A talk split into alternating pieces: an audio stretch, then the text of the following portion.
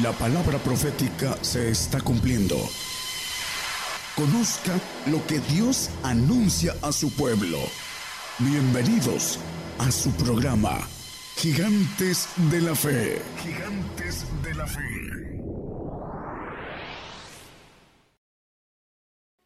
un saludo para todos los que nos escuchan en diferentes partes de eh, otros países. Queremos hablar sobre lo que dice la palabra que el hombre no conoce el juicio de Jehová. Es importante volver a dar un repaso.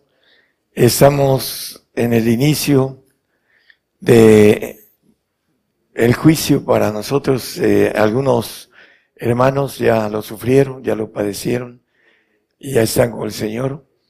La importancia de este repaso es para aquellos que no entienden el juicio y que eh, estamos en los albores de el comienzo para este lugar de Norteamérica, Centroamérica, Sudamérica y algunos otros países que eh, todavía no ha llegado el juicio. Vamos a ver en Jeremías 8, versículo 7, nos dice, que el pueblo no conoce el juicio de Jehová. Aún la cigüeña en el cielo conoce su tiempo, y la tórtola y la grulla y la golondrina guardan el tiempo de su venida, mas mi pueblo no conoce el juicio de Jehová. El pueblo del Señor no conoce el juicio del Señor. Nos dice el apóstol Pedro, en primera de Pedro 4:17, que el juicio comienza por la casa de Dios. Porque es tiempo de que el juicio comience de la casa de Dios. Y si primero comienza por nosotros, ¿qué será del fin de aquellos que no obedecen al Evangelio de Dios?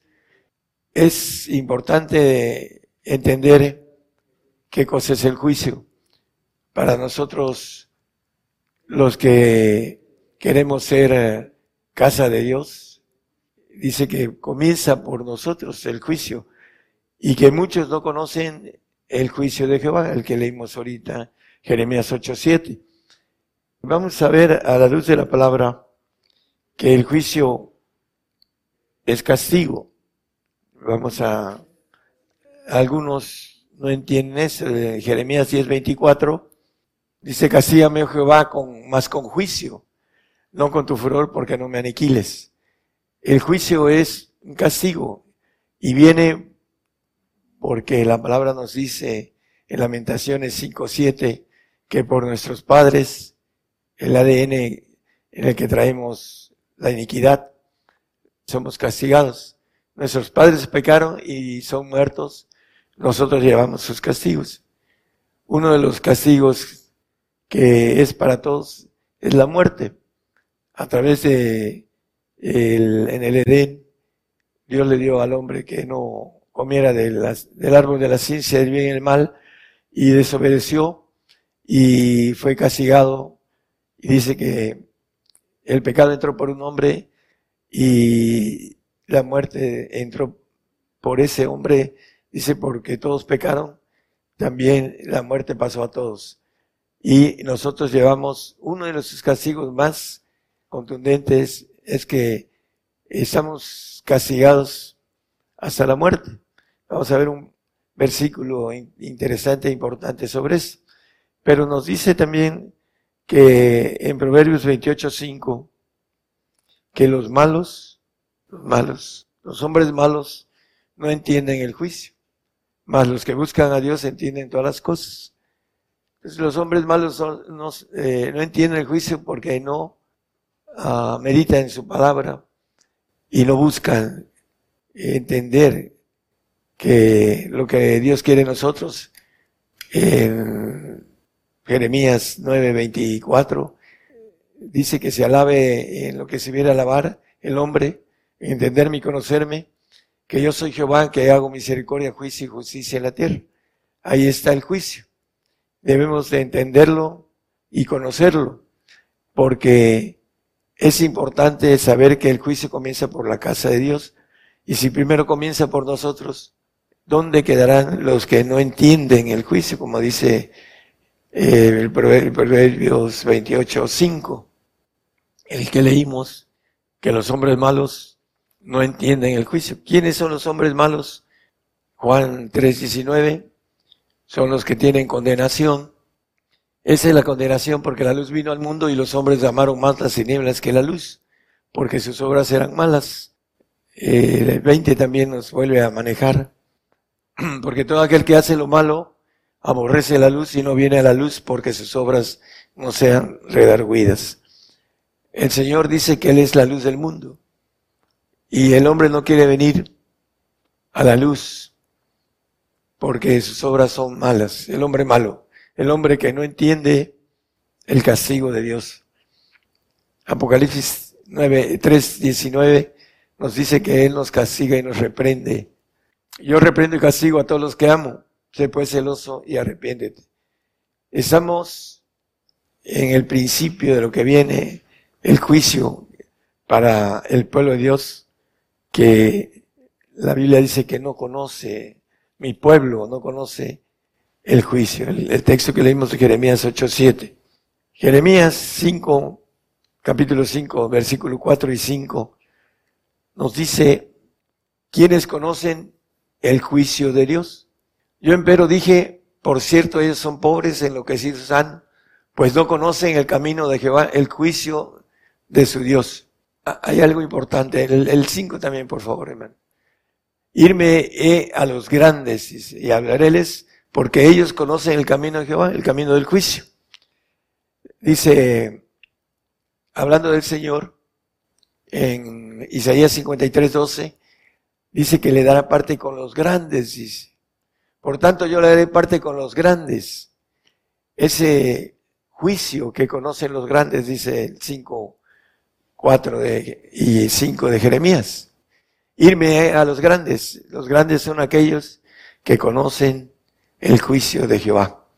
Ahí lo dice. El camino de Jehová, el juicio de su Dios. Eh, es importante entonces, hermanos, que estamos uh, cerca de que no podamos tener la bendición de la comunión a través de la radio, que podamos dejar claro que el Señor nos castiga porque nos ama, dice el texto del 3.19 de Apocalipsis. Y los grandes son los que conocen el camino, el castigo, el camino del castigo, porque ellos lo conocen, dice a través de Jeremías 5, 4 y 5. Y el Señor se le va a dar parte con los grandes, dice la palabra. Es Mateo 12, 20, 21. Dice que la caña cascada no quebrará y el pábilo que humea no apagará hasta que saque a victoria el juicio. El 21. En su nombre esperarán los gentiles. Dice que él vino a dar juicio a los gentiles. Así lo maneja eh, ahorita vamos a ver ese texto, pero también nos maneja que debemos de combatir en Hebreos 12:4 hasta la sangre, dice, que aún no habéis resistido hasta la sangre, combatiendo contra el pecado. ¿Qué nos quiere decir ese texto? Bueno, el morir por el Señor es triunfar en lo que dice que saque a victoria el juicio, el texto que leímos en Mateo 12, 20, 21, aquí nos habla de, en Apocalipsis 12, 11, cómo podemos vencer el juicio. Y, y, ellos le han vencido por la palabra, por la sangre del cordero y por la palabra de su testimonio y no han amado sus vidas hasta la muerte. Es importante saber que el juicio tiene que ver con nuestros tiempos en que tenemos que dar la vida por el Señor dice, dentro de los siete más grandes uh, hombres más ricos del mundo, que están los planes de estos tiempos a terminar con todos los cristianos, porque el cristiano tiene un valor diferente a los otros y por esa razón no vamos a, a tener oportunidad de pertenecer a ese nuevo concepto del nuevo orden mundial, porque vamos a tener que pagar con nuestra vida la no adoración a otros, a otro Dios que va a venir eh, a través de la conquista islámica. Entonces vamos a tener que dar la vida por el Señor y vamos a vencer muriendo, como dice ese texto, que no han amado su vida hasta la muerte. Ellos le han vencido. Vamos a vencer a través de dar la vida por el Señor. No hay más grande amor que este que da la vida por su hermano, dice el Señor. En 1 Juan 5, 6 nos habla también de la sangre. Ese es Jesucristo que vino por agua y sangre. No solamente, no por agua solamente, sino por agua y sangre. Y el Espíritu es el que da testimonio porque el Espíritu es la verdad. No solo por agua, que es el pacto de salvación. Nos dice Pedro 3, 1 Pedro 3, 20, 21. Los cuales en otro tiempo fueron desobedientes, hablando de los preadámicos, que Dios destruyó con el diluvio y dejó nada más ocho personas, dice, cuando una vez esperaba la paciencia de Dios en los días de Noé, cuando se aparejaba el arca en la cual pocas, es a saber, ocho personas fueron salvas por agua.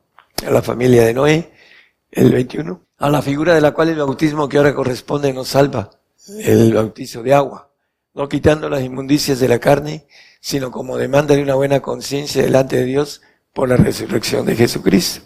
Él viene por agua y viene por sangre. Vamos a cambiar nuestra sangre adámica por la sangre del Señor. Dice el 9.14 de Hebreos que Él nos limpia nuestra conciencia, la sangre del Señor. Cuando recitemos, recitaremos con el vino nuevo que dice el Señor, un vino nuevo en odre nuevo, en una carne nueva que nos va a resucitar en carne para que estemos con él mil años aquí en la tierra, gobernando la tierra o administrando la tierra. Dice, cuanto más la sangre de Cristo, el cual por el Espíritu Eterno se ofreció a, sí mismo sin mancha a Dios, limpiará vuestras conciencias de las obras de muerte para que sirváis al Dios vivo. La sangre del Señor. Por eso vamos a, como dice el apóstol, para mí es que escribió Hebreos el apóstol Pablo, dice que no hemos sufrido hasta la sangre ese texto que leímos en el 12.4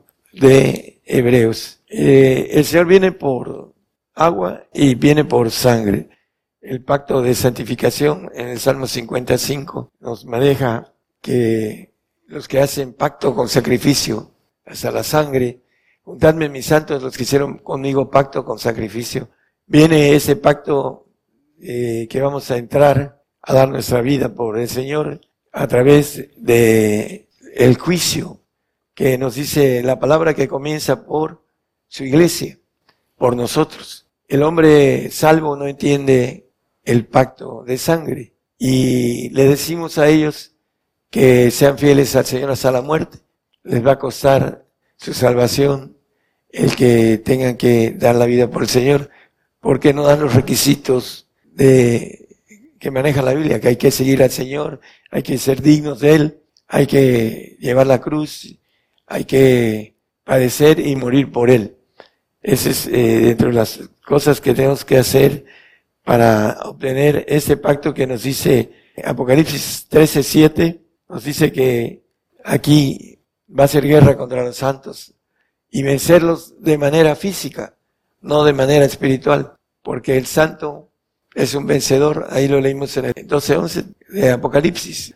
Aquí nos dice que este, esa bestia que sube al mar va a tener potencia sobre toda tribu, pueblo, lengua y gente, y ya lo vamos a ver dentro de muy poquito, tomando esa potestad que el diablo le va a dar. Y ahora vamos a otros textos ahí mismo en, en el 16.6. Porque ellos derramaron la sangre de los santos y de los profetas, también tú le has dado a beber sangre, pues lo merecen.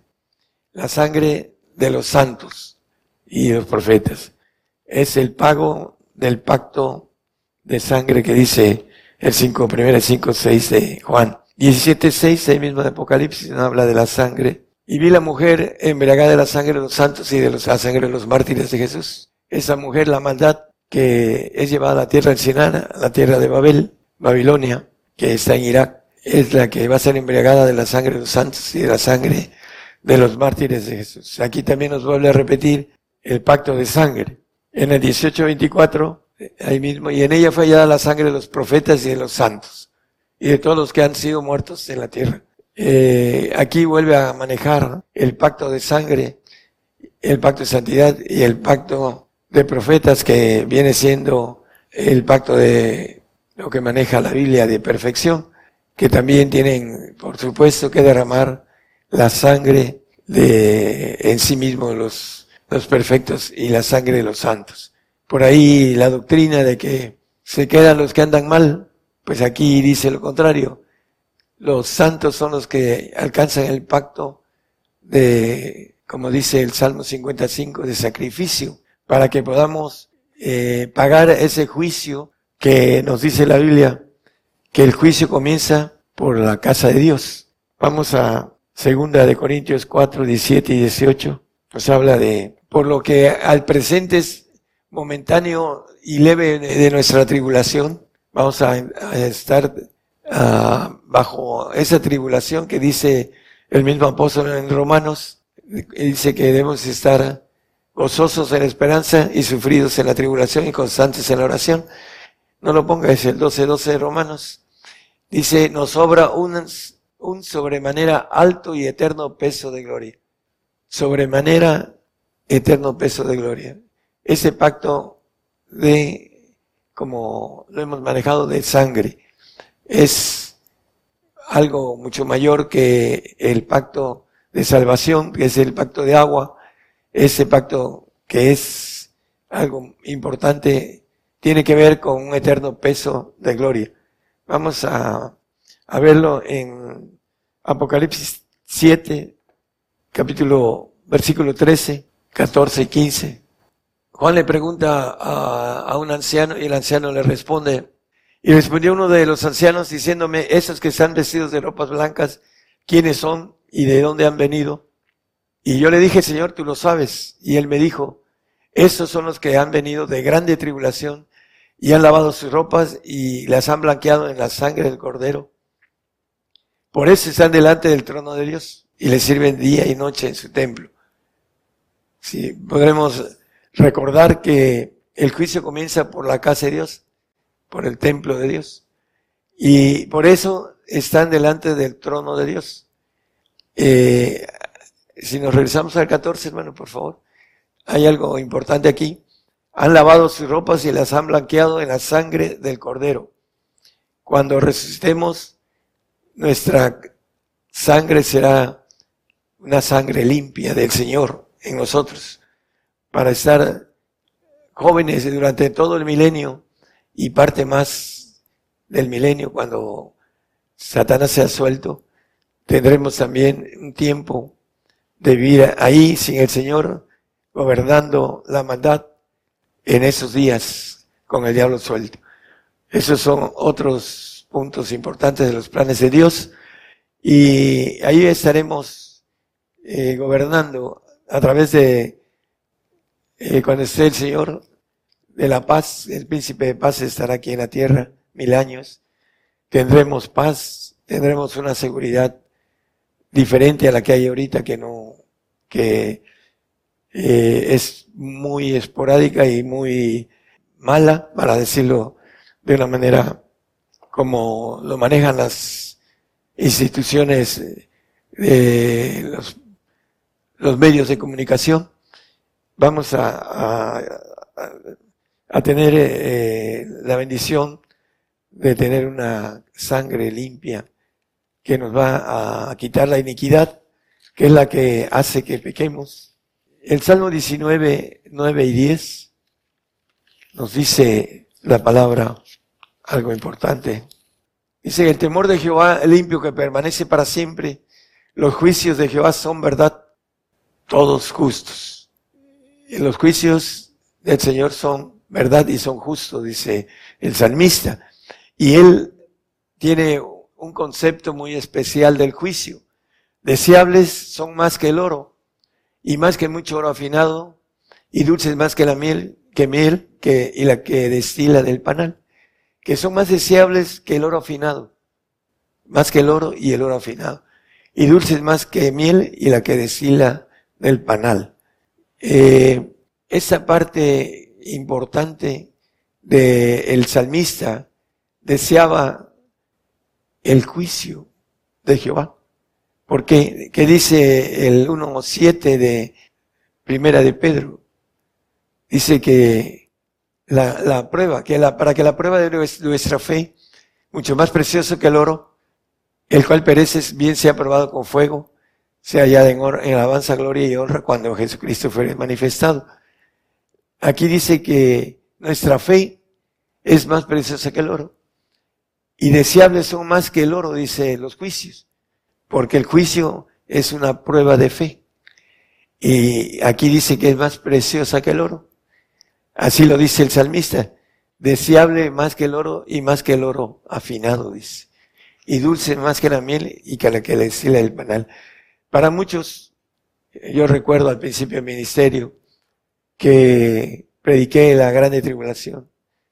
No dije grande tribulación, pero que la tribulación venía sobre la iglesia y se paró una persona y dijo, el hermano habló de una tribulación, pero no de la grande tribulación. No quieren eh, eh, desear esa bendición que nos dice el que leímos Corintios 4, 17, 2 Corintios 4, 17, porque lo que al presente es momentáneo, es un tiempo pasajero y leve de nuestra tribulación, nos sobra un sobremanera alto y eterno peso de gloria. Por eso es más deseable que el oro y que el oro afinado. La prueba de nuestra fe, que dice el apóstol Pablo, más preciosa que el oro, el cual perece, sea probada con fuego.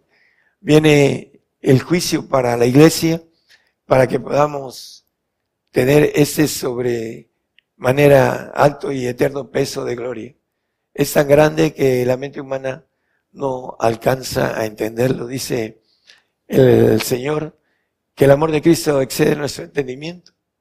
La gloria que Él tuvo es la que nos ofrece, la gloria divina, la gloria que me dice, yo les he dado, dice.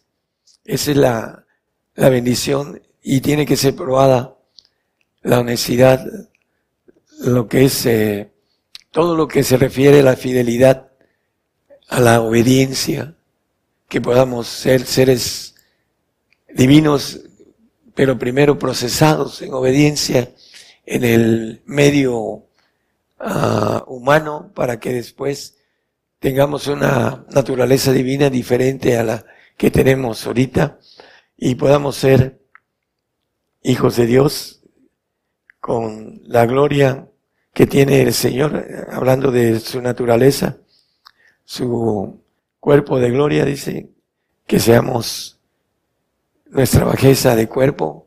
En Filipenses 3:21 nos dice que debemos de, vamos a ser transformados el cuerpo de nuestra bajeza para ser semejantes al cuerpo de su gloria, por la operación con la cual también puede también sujetar así todas las cosas.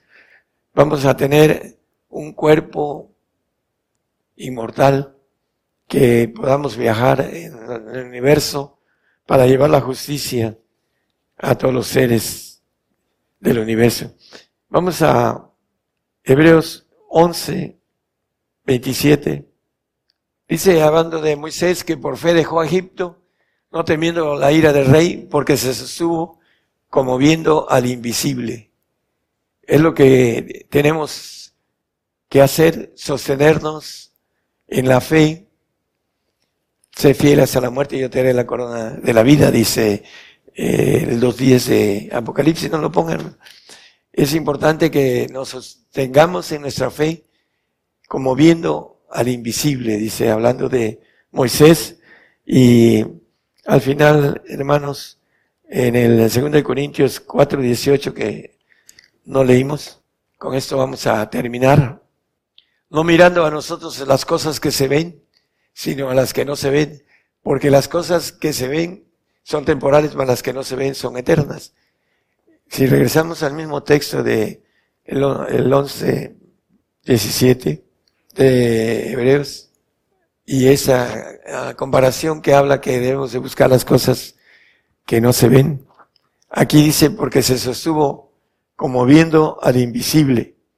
Es importante que nosotros tengamos esa fuerza que tuvo Moisés para sacar al pueblo de Israel de Egipto por el desierto y que se sostuvo como viendo al invisible, dice la palabra acerca de, de Moisés, que fue un hombre, un gran hombre de fe, que tuvo la tarea de sacar al pueblo de Israel del desierto.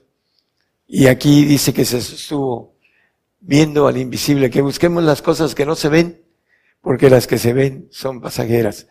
Es importante que nuestra fe nos lleve a vencer, muriendo, como dice el 12.11 de Apocalipsis, ellos le han vencido por la sangre del Cordero y por la palabra de su testimonio y no han amado sus vidas hasta la muerte. Eso es lo que viene para nosotros, hermanos. Viene una persecución hacia la muerte. Tenemos que dar la vida por el Señor. Es el juicio que viene para la casa de Dios. Y el hombre malo no conoce el juicio. Ni el pueblo de Dios dice que en el primer versículo que leímos, Jeremías 8.7, gracias.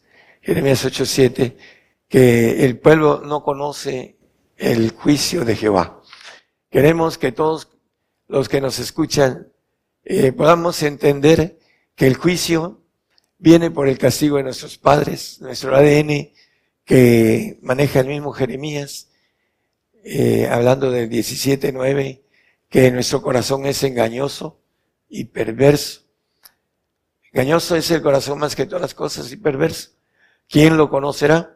Bueno, la Biblia dice que Dios nos conoce de la punta de los cabellos a la punta de nuestros pies y conoce nuestro corazón, conoce nuestro andar, nuestro caminar, nuestros pensamientos, nuestras palabras, antes de que salgan de nuestra boca, Él las conoce.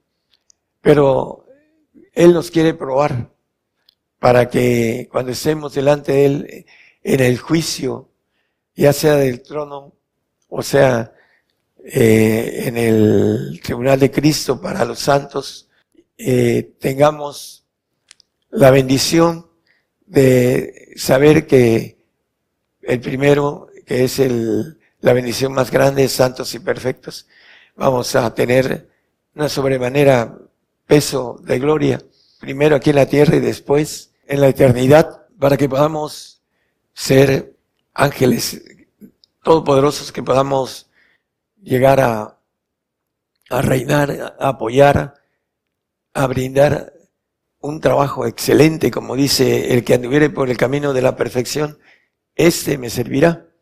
Vamos a tener un trabajo muy especial para el Señor en el universo, para cuidar de todas las criaturas que Dios ha hecho y que necesitan de cuidado. Los perfectos van a tener ese trabajo. Y necesitamos conocer el engañoso uh, y perverso corazón que tenemos, valga la redundancia. ¿Para qué? Para que vayamos en pos de lo que no vemos, que es lo que dice el apóstol Pablo, que es lo eterno. Vayamos en pos de las cosas que no se ven, por las, las que se ven son temporales, más las que no se ven son eternas.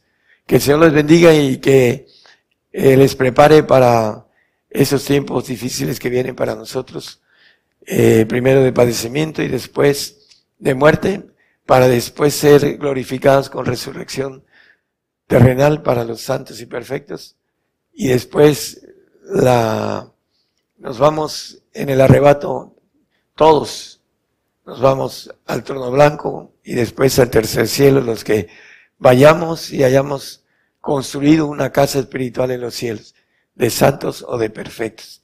Ese es el pacto de sangre, que por esa razón viene esa persecución.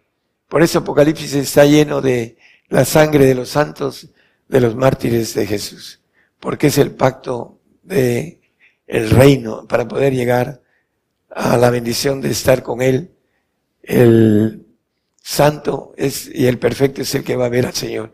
Sin santidad ninguno que no alcance el mínimo que es la santidad y el otro es la perfección que es mayor que la santidad. Vamos a estar viendo al Señor durante todo el tiempo que el santo pueda portarse bien, podrá ser eterno y el perfecto siempre será eterno, será inmortal. Esa es la bendición que tiene para estos dos ah, pactos, ah, podemos decirlo, del reino, que nos da el pacto de sangre, el pacto que tenemos que hacer de sacrificio para el Señor. Juntadme a mis santos los que hicieron pacto conmigo con sacrificio. Salmos 55. Y ese es Jesucristo que viene no solo por agua, sino por agua y sangre. Ese es el pacto de salvación y el pacto de santificación o perfección, que es la sangre, hermanos. Es importante que entendamos los planes de Dios y que el juicio comienza por nosotros los que vamos al reino. Si usted está dispuesto al reino, necesita empezar a, esforzarse rápidamente para tomar la bendición de seguirlo en esos tiempos difíciles, en los tiempos en donde tendremos que ser testigos apocalípticos del plan de Dios. Eso es lo que quiere Dios de nosotros. Que el Señor les bendiga.